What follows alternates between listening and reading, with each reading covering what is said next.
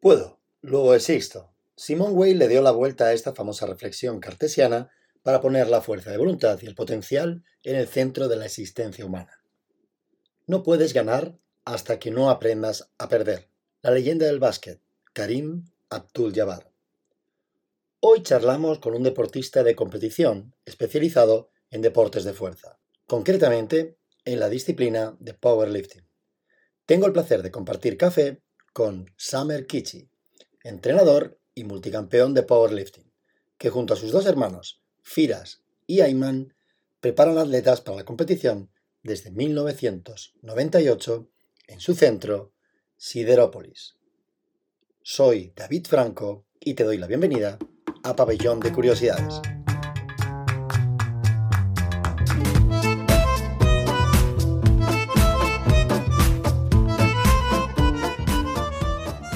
Muy buenas, compadre, ¿cómo estás? Lo primero, gracias por aceptar la, invitación al podcast, Summer. Y bueno, para, empezar, me gustaría que nos hicieras una pequeña presentación de quién es eh, Summer Kichi, a qué se dedica y unas pequeñas mm, pinceladas de cuál ha sido tu trayectoria. Muchas gracias, David, eh, por, la oportunidad que me das y me encanta, sabes, eh, colaborar en todo lo que pueda contigo y con tu club en todo lo posible. Y bueno, mi trayectoria, mi trayectoria es, sencilla de contar. Eh, llevo desde los 13 años relacionado con el, con el powerlifting.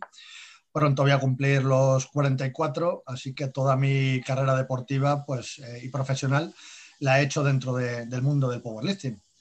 En estos años eh, pues bueno, he tenido la experiencia de, de pasar por todos los puestos que se puede pasar en powerlifting. Quiero decir, he sido atleta, he sido alumno, he sido cargador, juez, organizador, llevo años de, eh, ejerciendo como entrenador y, ya está. O sea, que realmente creo que he pasado por todo lo que hay que pasar y puedo aportar algo en todo, en todo ello. Hace 22 años que mis hermanos y yo pues ya fundamos el, Club Siderópolis, que a día de hoy continúa con las puertas abiertas a, todo aquel que quiera eh, aprender de la fuerza. No sé, yo creo que esa es mi trayectoria hasta el día de hoy. La podido resumir. que no es poco. Bueno. Eh, saber una, cosa, para quien eh, no sepa todavía qué es el powerlifting, eh, una pequeña descripción de, qué, qué, consiste el deporte de, fuerza y potencia de powerlifting. Bueno, pues es una modalidad de levantamiento de peso en la que el objetivo es levantar el, máximo peso posible en los, movimientos de, sentadilla, press de banca y peso muerto, y eh, que eso suma un total. El, atleta que más total tenga es el que gana la, competición. Y bueno, se originó en Estados Unidos. Y, bueno, también he leído lectura eh, eh, que también bueno, le da el origen en el Reino Unido. Pero bueno, independientemente de Estados Unidos o Reino Unido, que pudieran empezar a, la vez, eh, realmente es un, lo que crearon fue un deporte refugio, un deporte donde los atletas, que a lo mejor ya no podían avanzar más en sus modalidades deportivas originarias, porque pues bueno, el paso de los años hace que pierdas velocidad, hace que pierdas flexibilidad, hace que pierdas potencia, pues bueno, pues quedaba ese reducto todavía de, bueno, ¿y por qué no seguimos compitiendo en algo y se llama powerlifting. Y ya está. ese es el, origen simpático, es ese. Entonces, por lo tanto, entiendo que puede practicar powerlifting todo el mundo. Mm, en, más de una ocasión que me han preguntado esto, yo siempre les digo que en, los 30 años que llevo eh, relacionado con el mundo del powerlifting, muy poquita gente mm, me ha encontrado que no pueda practicarlo. Otra cosa es a qué aspires dentro del, del powerlifting, obviamente, pero practicarlo Mm, prácticamente la totalidad de la gente puede hacerlo, sí. ¿Y qué importancia le, darías a los deportes de fuerza y potencia, sobre todo enfocado a la salud de, las personas? Pues e, en los 90, en los 90 empieza, yo creo que a aparecer, aparecer ya eh, eh, artículos ya públicos, en los que em, se muestran los resultados positivos del, entrenamiento con cargas, no solo en el ámbito competitivo, sino también en el, lado de la salud. Eh, mejoras en el metabolismo basal, en la tensión, en la composición corporal, reducción de posibilidad de enfermedades cardiovasculares. Todo ese tipo de, información empieza a, aparecer, pero ya te digo, es en los 90. Eh, ¿Qué ocurre? Que justo en los 90 a mí me pilla en un ambiente de competición. Yo cuando hacía powerlifting en aquel momento, pues la verdad es que me centraba en la competición, no, yo no hacía powerlifting por salud. Así que realmente es ahora, bueno, ahora no es del todo correcto, en los últimos años es cuando he empezado a ofrecer también al público los beneficios de, la salud haciendo powerlifting. Me he centrado siempre en la competición, era lo importante, y ahora, pues bueno, viene gente que quiere hacer powerlifting y no lo quiere hacer con una ambición de competición. Bueno, pues ya esa gente la acepto también con todo, con todo el cariño en el club porque digo, bueno, pues powerlifting, salud, pues ya está, perfecto. Ya lo estoy aprendiendo yo ahora también. Llevo años, eh, poquitos años, centrándome también en ese capítulo. En vuestro club Siderópolis, me comentabas eh, el club que, lleváis eh, vuestros dos hermanos y tú. Em, tenéis distintas disciplinas de, trabajo de fuerza. Trabajáis powerlifting y alterofilia. ¿Qué diferencia hay entre estas dos disciplinas? Pues la verdad que es total. Mm, me atrevería a decir que realmente eh, casi hay pocas similitudes. El modo de entrenamiento, el, material, eh, los modos de programación, todo realmente son completamente distintas, una modalidad de la otra. Sí es verdad que están hermanadas, ¿no? por, bueno, pues por similitud de objetivos, que al final es levantar el máximo peso posible, y pueden compartir espacio, como, como bueno, pues Siderópolis puede ser un ejemplo, ¿no? de que se puede tener eh, un equipo de alterofilia y un equipo de powerlifting practicando sus modalidades en el, en el, mismo ambiente, en la misma sala. Pero mm, cada uno, un atleta de powerlifting necesita unas series de, de, de, material y de circunstancias, y, una, y un atleta de alterofilia completamente distintas. No, no, no, se parecen. Hermanadas, pero no se parecen. En las mejores familias también pasa. sí, sí, eso, eso está claro. Eh, estábamos hablando del tema de la competición y en breve tendremos eh, Olimpiadas de, de, Tokio.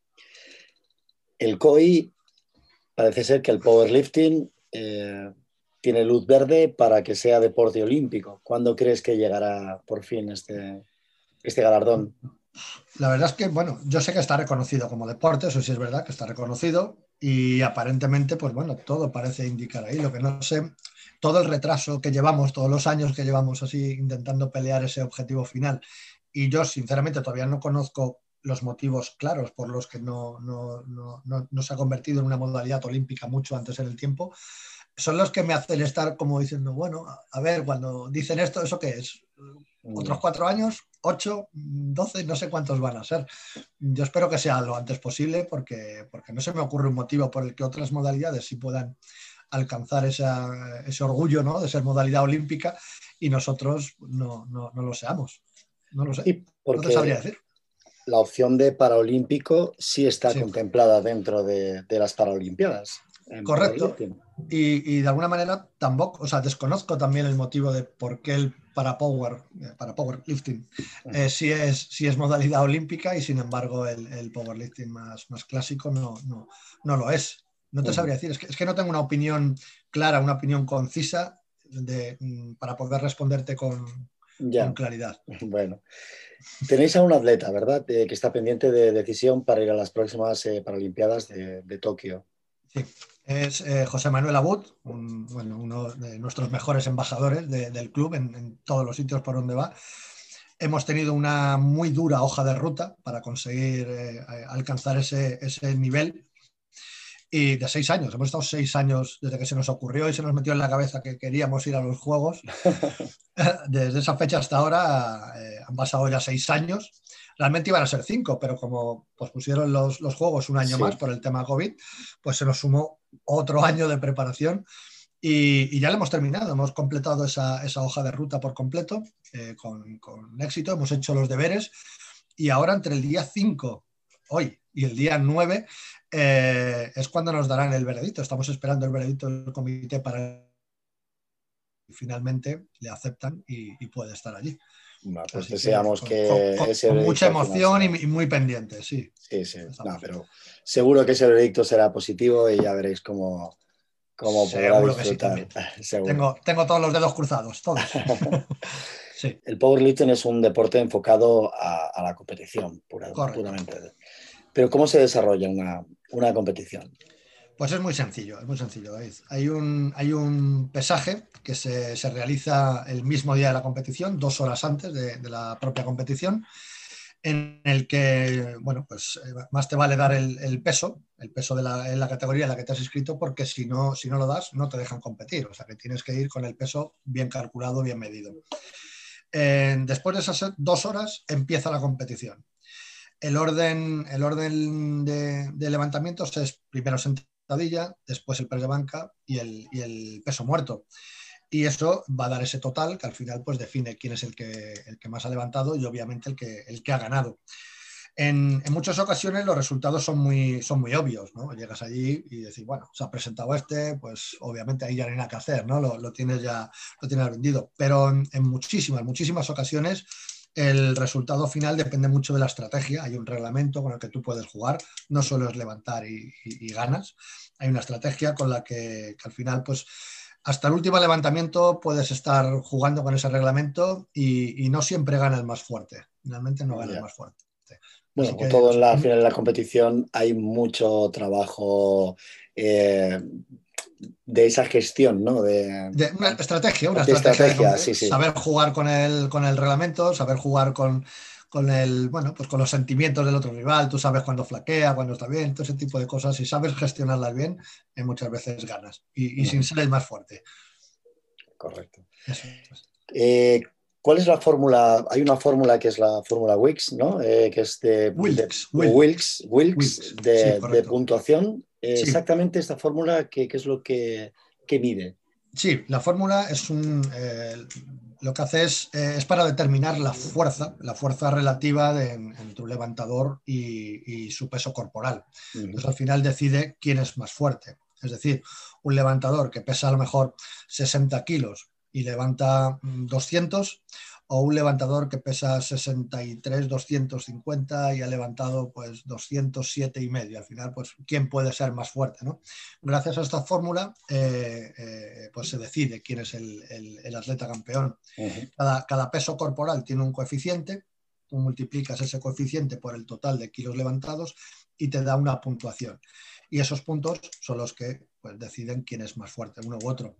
Actualmente ya la Wilks eh, eh, se ha quedado obsoleta. Ahora, desde este año, lo que llevamos de año, es la, puntuación IPF de International Powerlifting Federation, GL Points. Es la fórmula GL.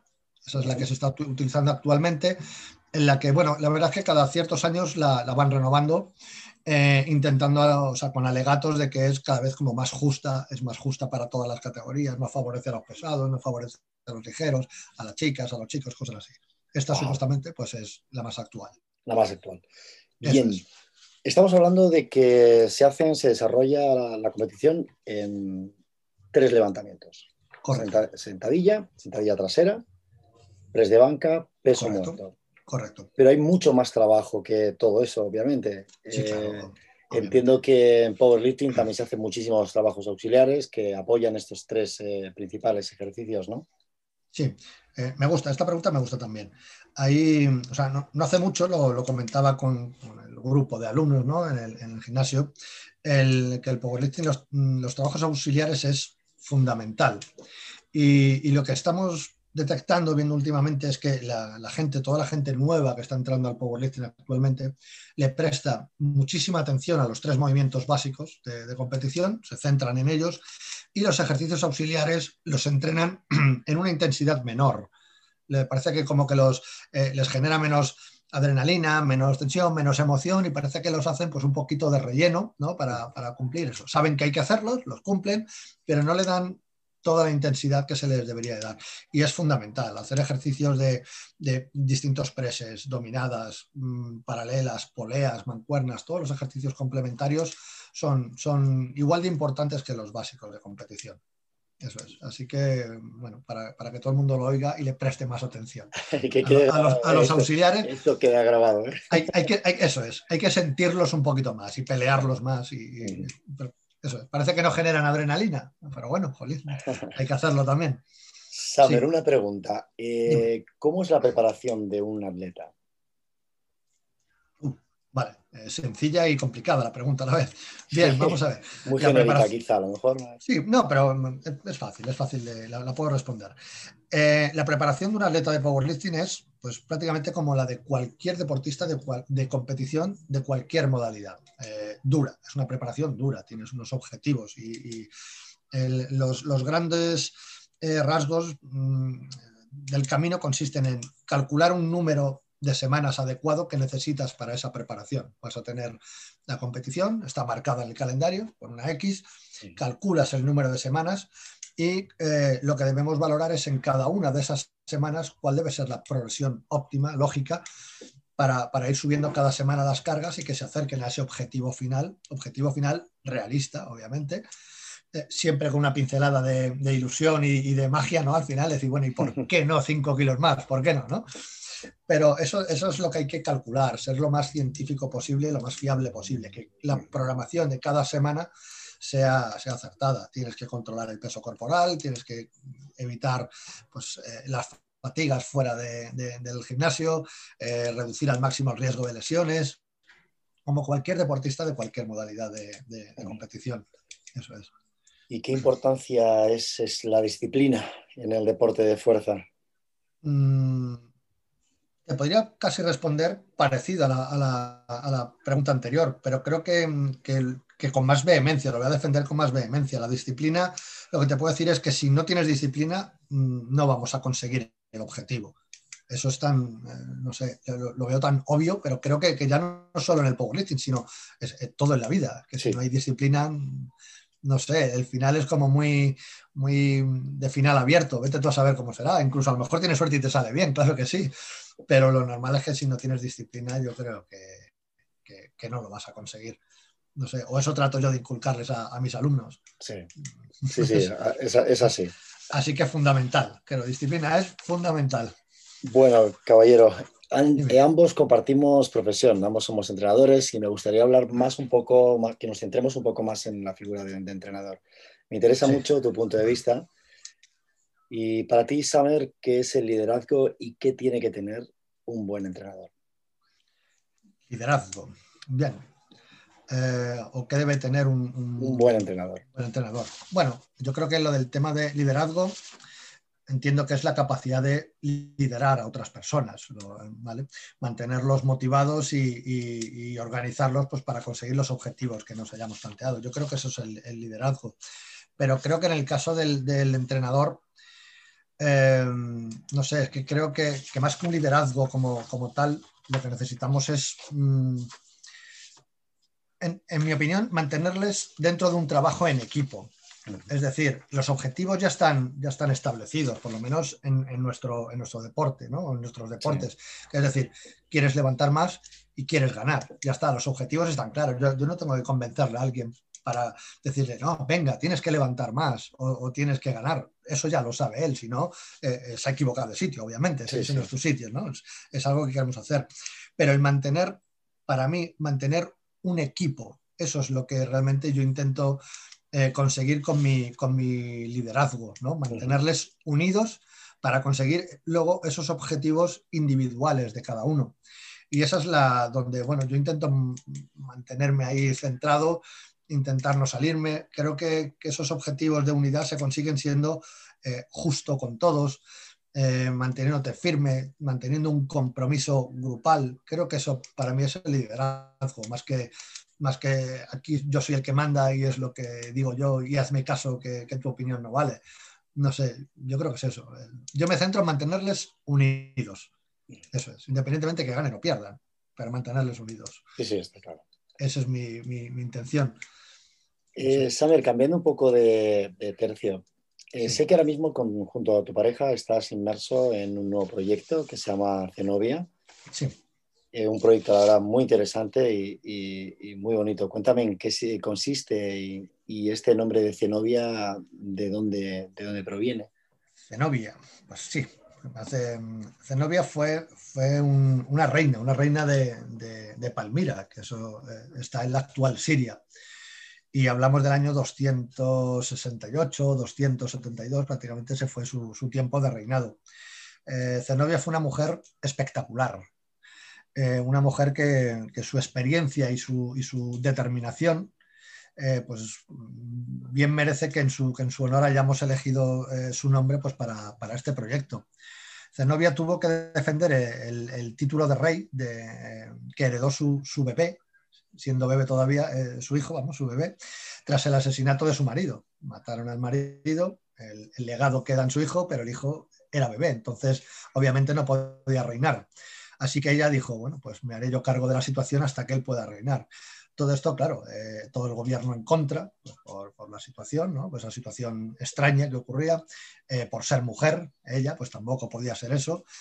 Y pues bueno, pues con esa experiencia y con esa determinación, eh, pues decidió que, sí, que sí, que lo iba a conseguir. Y así lo hizo. Creció tanto que, bueno, que sus mejoras modernizó la ciudad, se hizo, al final se hizo con el gobierno, la gente empezó a apoyarla. Eh, se hizo capitana de los ejércitos, invadió desde el Nilo hasta, hasta Asia Menor y mm, eh, coronándose incluso reina de, Egipto, realmente. Y, bueno, pues para nosotros toda esa, esa mm, no sé, capacidad de poder enfrentarse a todo, teniendo todo en contra y, conseguir lo que consiguió, para nosotros es, es, no sé, pues un honor decir, Zenobia me parece el nombre más adecuado.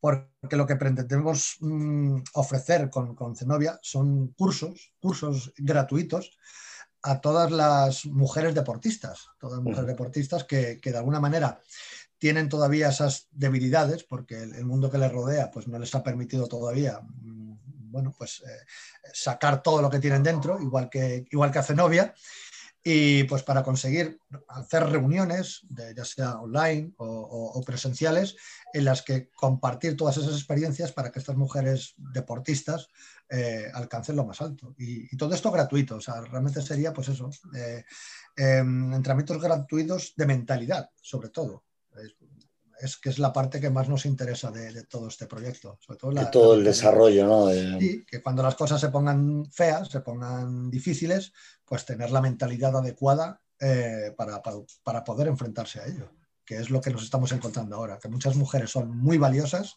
pero flaquean en ese punto y, nos gustaría sacarlas de ahí y poder ayudarlas. Es un, es un gran proyecto y... Muchas gracias, y me parece que, va, a, resultar muy, muy interesante. Estamos en ello, ya enseguida lo sacamos ya a la luz, claro que sí. Saber, una pregunta, ¿cuál es la mejor enseñanza que te ha dado a ti el powerlifting? Oh, pues... Ahí te la dejo. no, no, no, puedo, puedo, puedo responder, me atrevo, me atrevo con, me atrevo con ella. Vale, para mí, para mí el powerlifting es como una, como una alegoría de la vida. O sea, realmente, pues eh, empiezas a, aprender la técnica, pues como cuando eres un bebé y empiezas a andar, ¿vale? Y, te llevas un montón de tropiezos, de caídas, de, golpes, te llevas un montón. Y, y, entonces eres, bueno, pues esa etapa de bebé, ¿no? Hasta que aprendes a andar.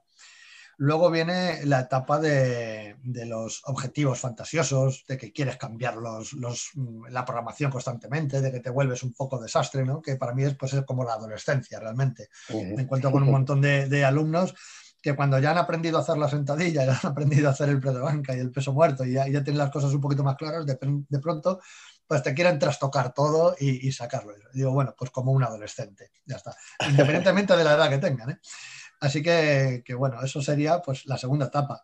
Luego está la de la madurez, en la que de alguna manera pues ya, ya has conseguido acumular programaciones, has eh, kilo sobre kilo, ya tienes más experiencia y eso, y, los títulos. Y ahí, pues bueno, pues estás un poquito más asentado, tienes una madurez y, ahí estás.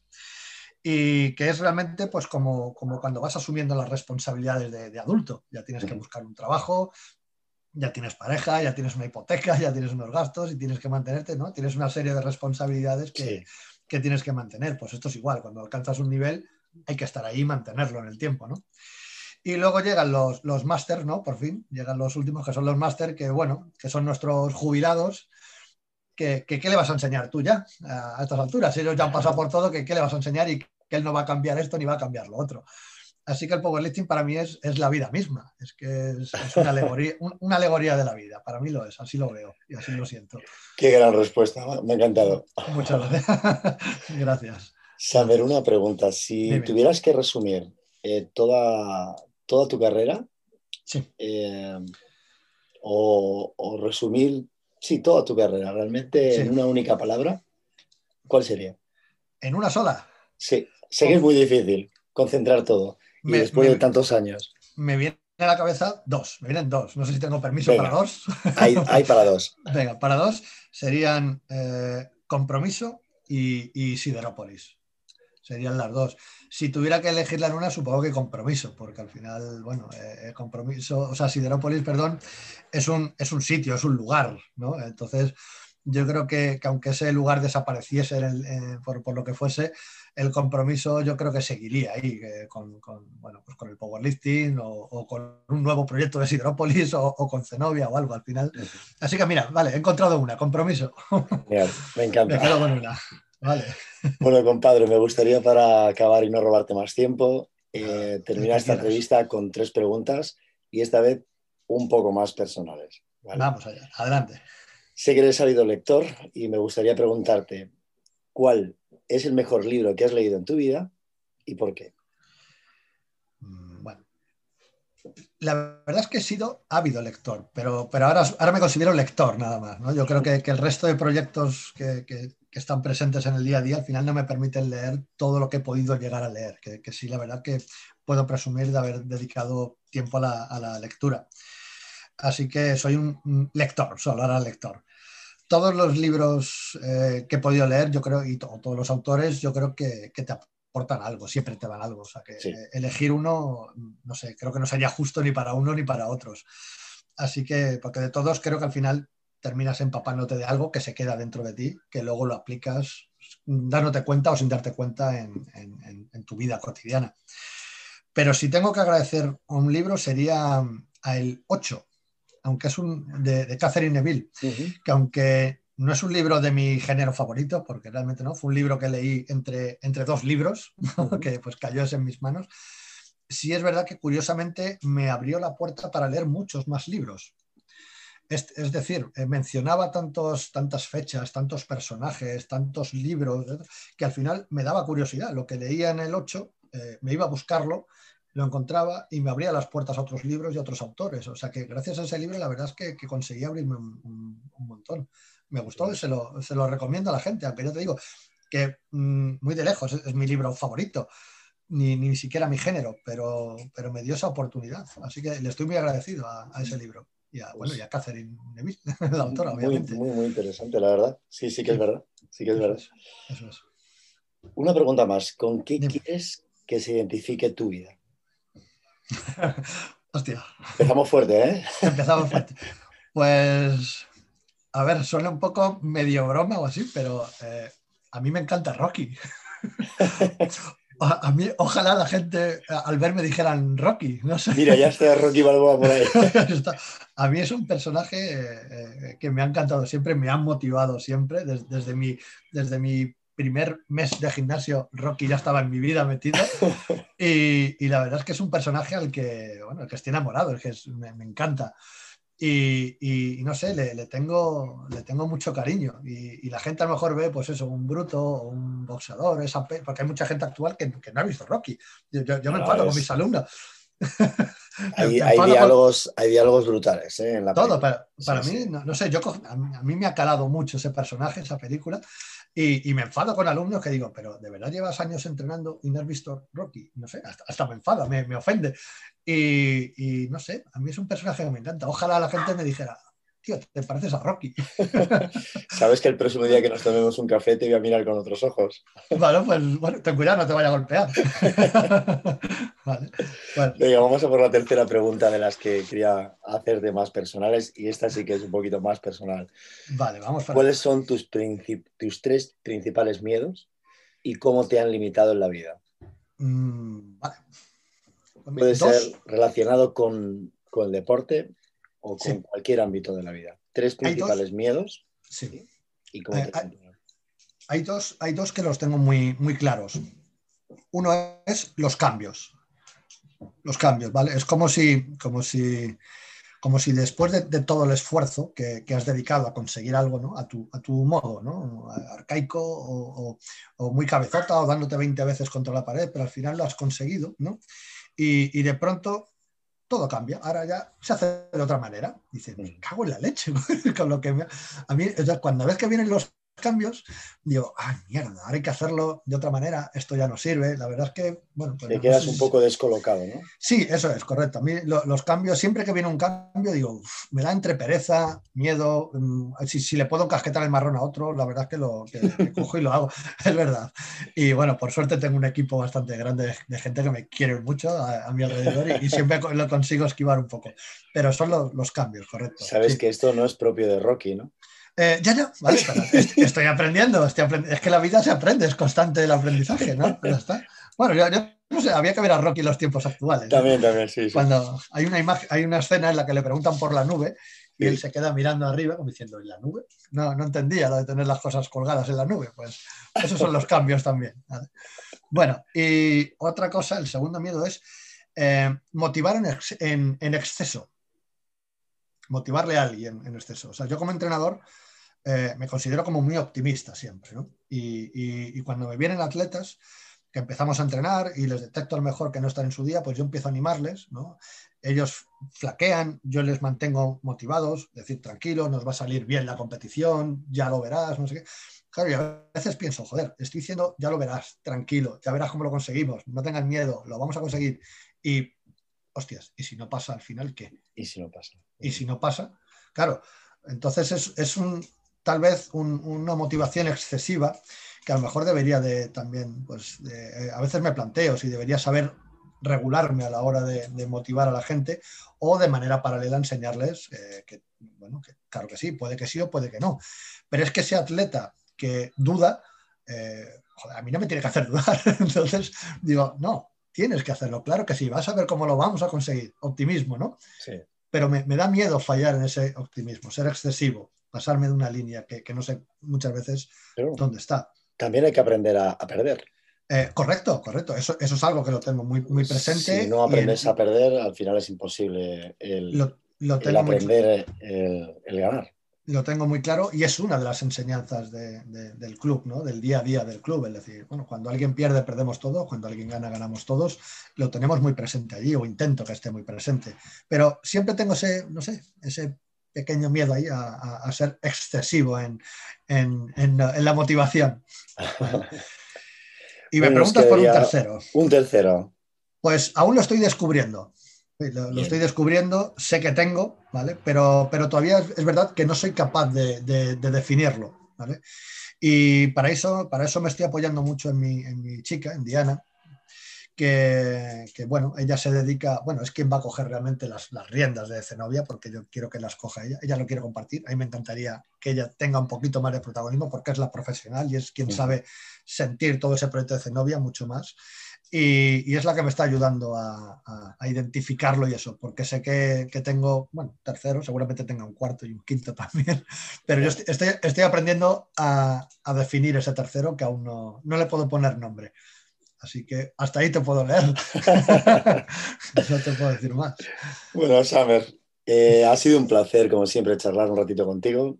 Te agradezco enormemente de nuevo que hayas podido aceptar eh, este, esta entrevista. Eh, esta pequeña invitación a, a de Curiosidades y espero que nos veamos pronto. Eh, espero que Zenobia sea un gran proyecto, que salga a la luz en breve y que obtenga grandes resultados. Porque me parece que, es eh, muy interesante.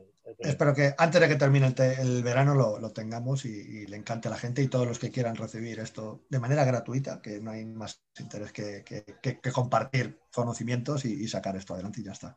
Pues si te parece, dejamos un marrón, eh, dejamos emplazado el proyecto Zenobia a hablar con, Diana, con tu chica, oh, cuando el proyecto esté en marcha eh, y, hablamos sobre, sobre el proyecto, si te parece. Estoy totalmente seguro que lo va a aceptar la, invitación, el marrón. bueno, Samer, te doy un fuerte abrazo. Igual. Y nos vemos pronto. Muchas Muchísimas gracias. A ti también. Gracias.